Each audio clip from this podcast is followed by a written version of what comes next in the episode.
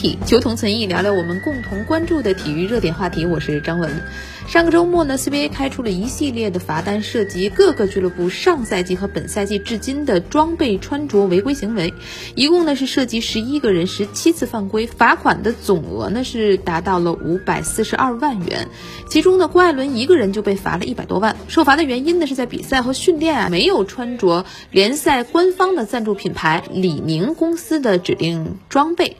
那么存在的具体违规穿着使用竞品这样一个现象。那么 CBA 执法的依据是什么？很多人就会质疑啊，上个赛季的问题，本赛季去罚款是不是有秋后算账的嫌疑呢？为了聊这个话题，今天我们也是请到了法律的专业人士，北京市君泽君律师事务所的刘驰律师。刘律你好，你好。另外一位呢是我们的老朋友，一提这个 CBA 我们就会出现的体育大生意的内容总监傅正浩先生，正浩你好。主持人好，刘老师好。正好，其实我和刘老师在今天聊这个话题的时候，有一些东西都必须要借助于你。可能你对 CBA 它的一些章程啊，相对来讲比我们会更加了解。所以我首先先想请你给我们的听众，包括给我和刘老师介绍一个最基本的事实，就是 CBA 它到底是依据什么对运动员的哪些违规行为做出的处罚决定呢？呃，CBA 是有这个纪律手册的，中有专门涉及到商务推广的规定。然后具体到这一次手册上就规定的非常详细。我们 CBA 联赛的官方战略合作伙伴是李宁，李宁买下的是咱们联赛的装备权，包括球鞋、球衣、布具，包括他用的这个防护周边延伸品，这些都是李宁的权益。这些球员都被认定为是装备违规，这个认定的是没问题的。至于这个罚款，就是说大家争议可能争议的更多是。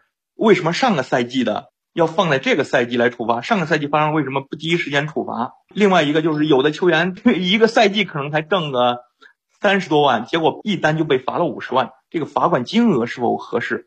还有一个可能就是说，咱们这个规定里面有一条很详细的，如果这个违规出现了，CBA 公司应该第一时间给他发通报批评，警惕的不要再犯了。结果很多球员都说他没有收到这个规定，没有收到这个通报。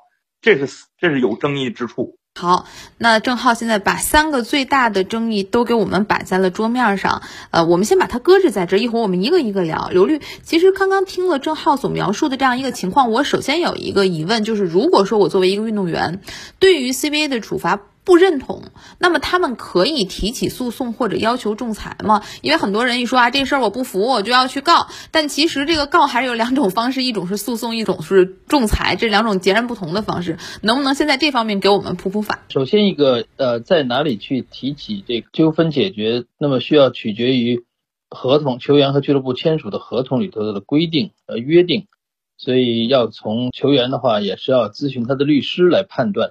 呃，什么是最佳的方式？第一，球员和俱乐部的权益保护，这是什么呢？这指的是 CBA 公司与俱乐部和球员的博弈。第二大类是 CBA 公司股东权益的保护，这是 CBA 公司股东通过 CBA 公司与赞助商的博弈。第三大类是赞助商权益保护，这是 CBA 公司与赞助商之间的博弈。那么第四大类的问题。是 CBA 公司权益保护，这是 CBA 公司与 CBA 公司的高管及第三方的博弈。我们这次讨论的目的是帮助 CBA 公司确定下列目标，确定和实现下列目标。上策是各方多赢，那么中策是在各方多赢达不到的情况下，那么有输有赢，但是要把这事儿说清楚了，把 CBA 公司内外的法律关系理顺。那么下策就是说。问题没有得到彻底解决，今后还会反复的出现。我认为在这个里头的话呢，近期的目标应该是妥善解决本次的争议，中期目标应该是完善 CBA 公司的听证会程序和规则和程序。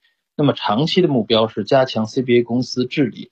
这个问题其实就是一个治理的问题。我治理的话，其实涉及到三个上游、中游、下游的这个呃机制。上游是决策机制，中游是处罚机制。下游是纠错机制，上游这个决策机制讨论的是规定、约定，然后为什么事情类似的事件总是发生？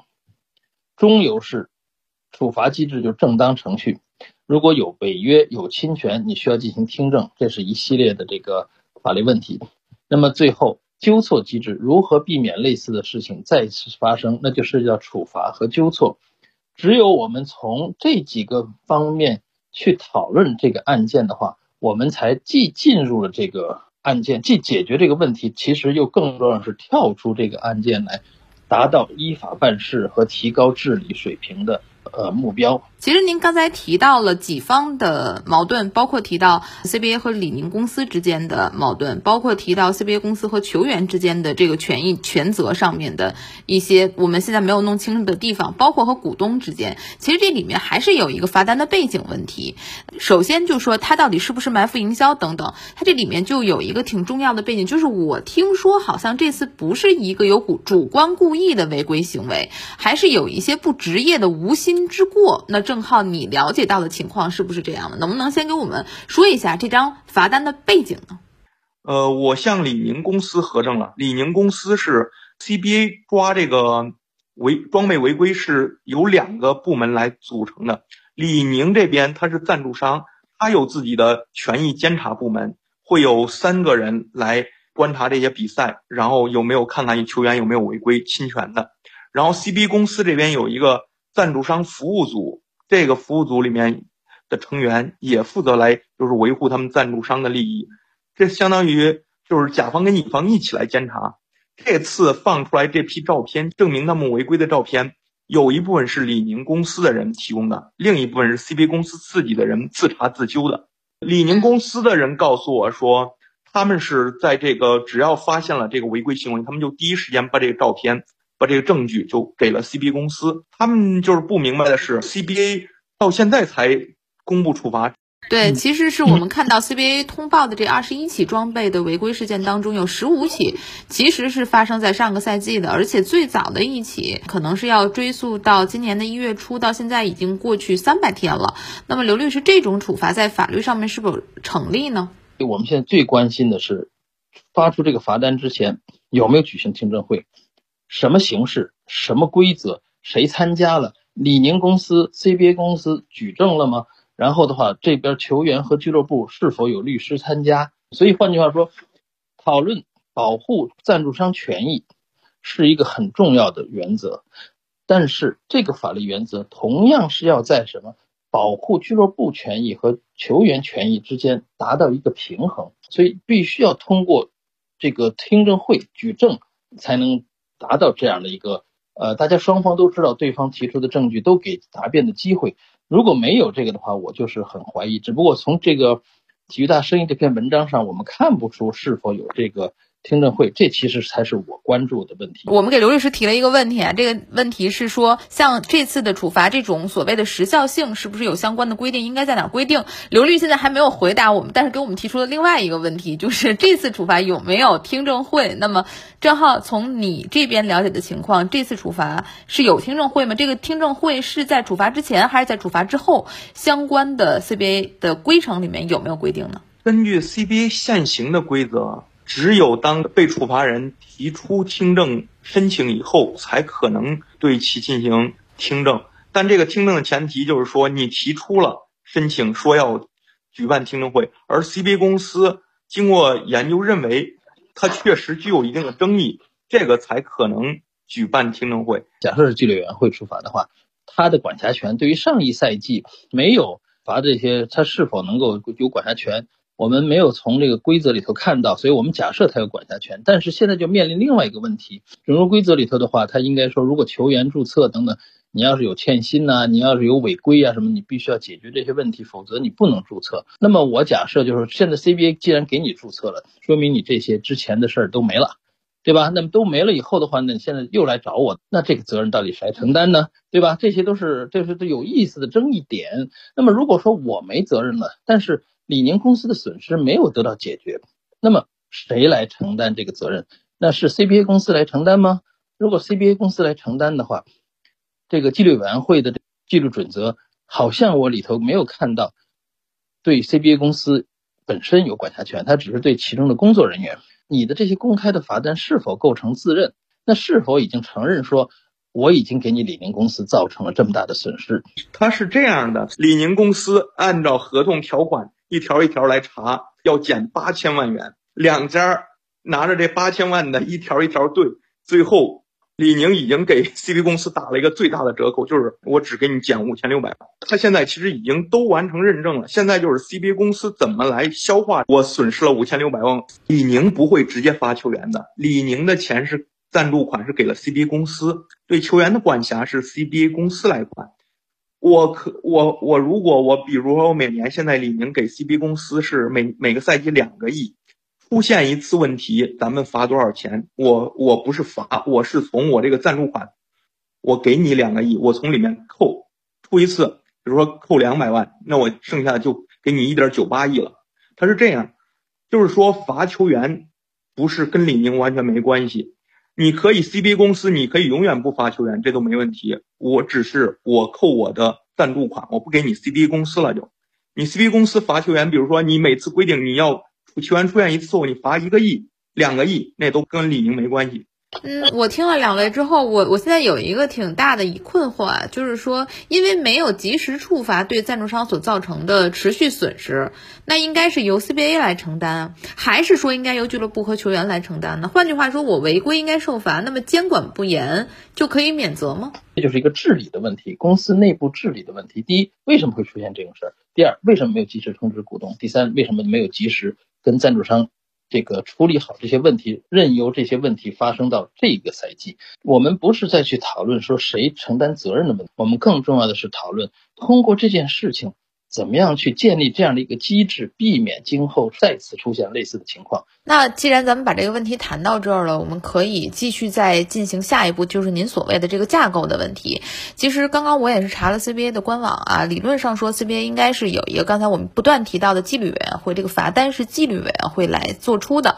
那如果呢，我作为一个球员，我对于纪律委员会的处罚我不满，我理论上说是可以去到仲裁委员会那边寻求仲裁。这是刚才郑浩提供给我们。的信息量，我能不能理解这是正常的？当我对一个罚单产生呃疑义的时候，我作为一个球员自我保护机制是这样的吗？正好，对这个 CBA 公司呢，对于罚单可以分为两大类，一类就是咱们这种装备类的，啊，另一类就是赛场这种，比如说打架斗殴了，或者说恶意伤害呀，这两类罚单开下来以后，球员都有权利去提起听证，是有这个程序的。没问题，在你这个基础上的话，这里头又是一个事实问题和法律问题。事实问题就是说，我们没有看到这个处罚的通知。那么一般而言的话，在国际上的话，他这个处罚通知的话，他一般会说你因为什么原因，根据什么法律啊规定，你是出现了什么行为，然后的话呢，因此要对你加以什么样的处罚。然后的话，第二部分他会说，同样依据什么样的规定。你有权对这个处罚进行挑战，这个处罚，对吧？你可以在多少天内对什么委员会提起什么样的一个争议，这个委员会将按照什么样的原则规则去进行审理，然后你有权聘请律师，然后听证会等等这些下一步由律师接手这些东西。那么这是一个规范的这个通知，我们现在没有看到这个通知，因此我们不知道这个上面有没有这样东西。这是第一啊。第二的话就是说，从法律上来说，如果你的这个规定。没有表明这些要件啊，就是所以咱们平常看电影经常说的米兰达 rules，就是 Miranda rules，就是那个米兰达规则，就是说你有权保持沉默，你有权聘请律师，任何你说的话都将被用来呈堂证供证据。对对对，这个通知里头是否给予了这些球员或者俱乐部这样的明示的权利？他没有告诉你一个路径，对从今后来说，对于这个公司的 CBA 公司避免类似的情况发生，这种治理。和建立起一个听证会制度其实是不利的，所以在这个问题上呢，其实中国反兴奋剂中心他们的听证会规则其实就做得很详尽。那么这是一个可借鉴的。好，刚才我们把有关于听证这个问题，就是如果是我不满的话，那么我们有通过什么办法来维护我的权益这个问题先解决了。那么我还有另外一个问题，就是刚才郑浩一直提，在纪律委员会的这个规定里面，到底你怎么样违规罚多少钱，这都是有非常具体的规定的。而且我发现像郭艾伦的罚款，他还有整有零。但是这样一个纪律委员会，他提出的这个规则、这个条款，他是怎么样去制定的？通过什么形式去认证它的法律效力的呢？现在有些球员可能就提出了，这个赛季我的收入本身就没有这么高，你罚我这么多钱，如何去来证明？一个是他合理，另外一个是他有法律效力。罚款以前没有这么多，自从二零一八至一九赛季以来开始变高了，因为 CBA 的整体商业价值也在变高。像郭艾伦这种，呃，它里面出现了这个四次，然后除了第一次比较轻微，因为第一次都是初犯嘛，后面的三次就开始重罚，三十万一次，三十万一次。它这个到底合不合理？这个东西很难界定。一会儿可以听刘老师来，这个从这个国际惯例来给我们分析分析。我认为这个目前的界定是不太合理的，因为首先是咱们 CBA 的球员收入水平并不高，而且由于今年推行了限薪令，呃，推行了这个工资帽以后，很多球员他的拿的都是税前的薪水，像郭艾伦是他是签的顶薪，税前八百万，税后四百四十万。四百四十万打一个赛季，然后最后要给你交一百一十五万，这有点多。对于普通球员更是，你像里面的这个买尔丹，他签了一个 C 类的合同，他是一个老将球员，他的薪水可能并没有多少，但是要罚他五十万，这个确实基本上这个赛季就相当于白打工了。而那些年轻球员甚至可能要倒贴钱，这个确实从这个情理角度来说，感觉不太合人情。呃，至于您说这个到底它有没有约束效力呢？它是这样的，CBA 的这个制定的规则呀，它都是通过这个每个赛季开始前的这个 CBA 股东大会，然后来就是拿出来这个规章制度上会来投票表决。当所有俱乐部都投票通过的时候，这就对于 CBA 大家庭有约束力。但是 CBA 的问题就在于 CBA 缺一个东西，就是球员工会。俱乐部在表决的时候，它不仅代表了俱乐部本身，就是不仅代表了投资方，而且他把球员也给带进去了。来表决的人就是 CBA 二十家俱乐部的股东代表，加上中国篮协的代表，就是 CBA 公司董事长姚明，他们来表决，然后大家全票通过了。根据 CBA 的章程来认定，对 CBA 联赛具有约束力。国际体育仲裁院有专门的案例讨论。这个罪罚相当的这个原则，也就是说，他要讨论说，你的错罚相当的话，你的处罚程度，首先一个，比如说违法行为或违规行为的性质，造成损失的严重性，可归责的程度，违法者、违规者在矫正和预防类似情形的这个出现之前和之后的行为，可适用的案例法以及其他相关的这些情形，特别是说你要所保护的。这个法律原则，它的重要性，它的这个有很多的因素去讨论，这实际上就是一个价值观的体现决定。那么我们在很多的案子中，国际体育仲裁案子中，都涉及到最后这样的一个价值观的这个，就是说最后的一个取平衡。价值观的平衡是什么？我们先把它放在一边。但是平衡这个词儿，真的是这次我们在看到 CBA 和球员之间的。争议上的判法吧，可能感受比较深的一个地方，我不知道篮球领域是怎么样啊？因为像在足球领域，因为它涉及到每个联赛，包括国家队都会涉及到，一个是我个人权利的保护，一个是说我所效力的这个联盟也好，还是国家队也好，它利益的保护。那随着这个体育商业化不断的往前推进，我们看到有一些约定俗成，那一些约定俗成其实就是我们所说的这个利益的平衡。比如在足球领域，它就是球鞋的这个赞助权益是归球员的，衣服的赞助权益可能是归联赛的，或者归国家队的，或者是归俱乐部的。比如说梅西他是阿迪达斯阵营的，他穿阿迪的鞋；他是巴萨的球员，巴萨是耐克阵营的，那他穿耐克的球衣。首先在篮球领域是不是这样？另外这只是一个约定俗成。那如果说说我联盟和球员达不成这种默契的话，那么怎么办呢？这个无论是足篮球国际惯例，球员的也有自己的自留地，就是这个鞋，鞋子这个商业价值相对来说更高一些，它是留给球员个人的。呃，包括 NBA，包括咱们这个足球五大联赛都是这样。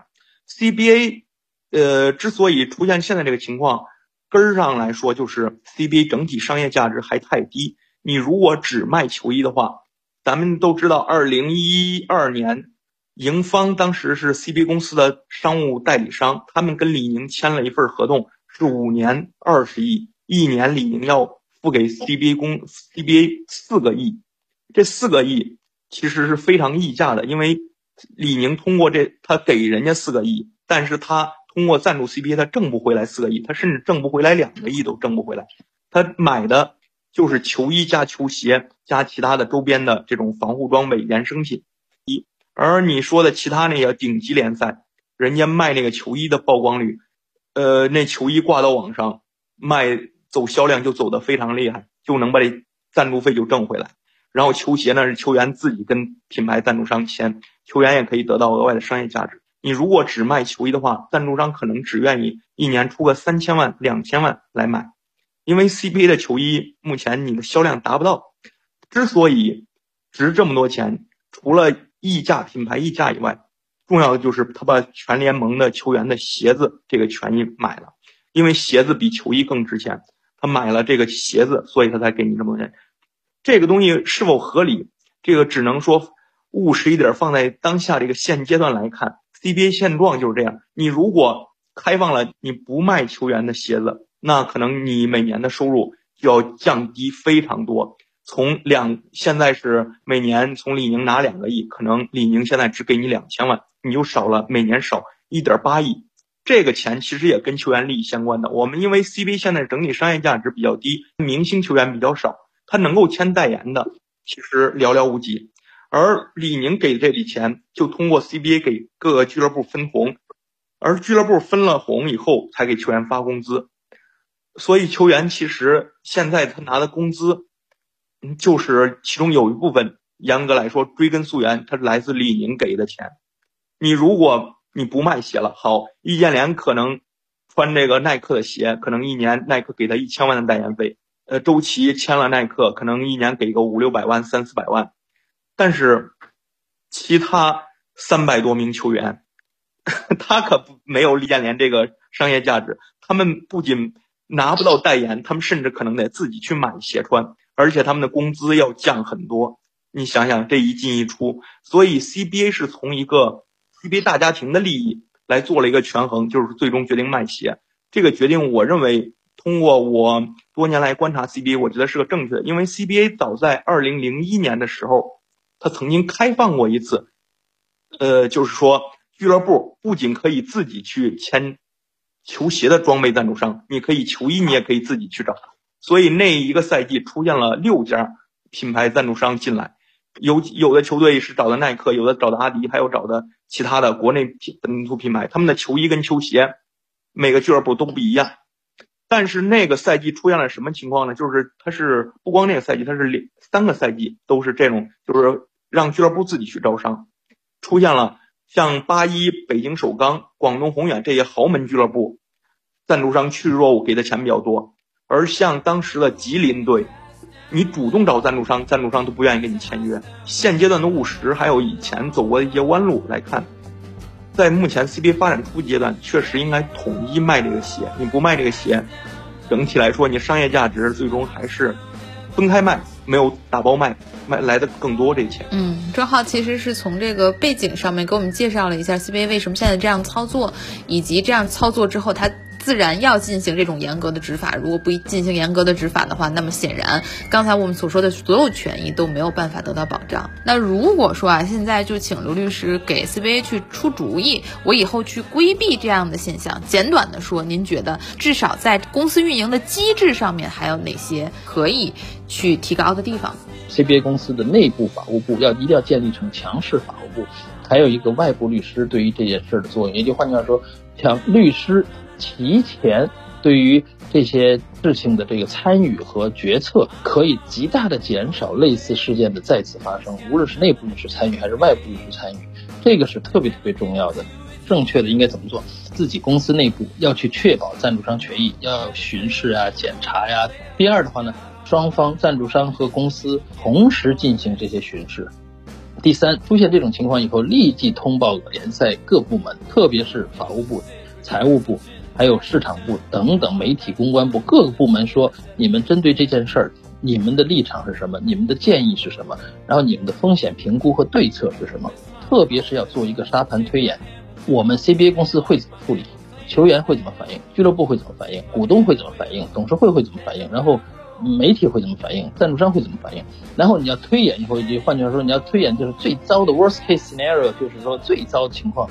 如果这件事不加以制止的话，任其发展的话，会对我们公司各方的这个利益相关方带来什么样的影响？每一个利益相关方都有上策、中策、下策，近期目标、中期目标、长期目标，而这些目标和它的不同的决策是互动的，所以你要有各种的可能性，你要估计到完了以后立即采取措施，这个要求改正，我要给你发出通知说你有权为你自己来答辩，然后我们把这些情况。通知在赞助商说我已经采取了这些行动。反过来说，CBA 这公司这边说，你们如果不立即更改，不如如何如何的话，你们下一赛季就不要注册。这些矛盾和潜在的纠纷。扼杀在萌芽之中，而不会拖到现在。嗯，对，其实我一直觉得 CBA 是一个成长中的联赛，它是在一个试错期当中，但是我们也不能一直把这个联赛当孩子，毕竟它已经有了这么多年的一个历史。那在经历了一次 bug 之后，我觉得联盟确实就应该像刚才刘律师所说，尽快的去学会一个自我修复的过程。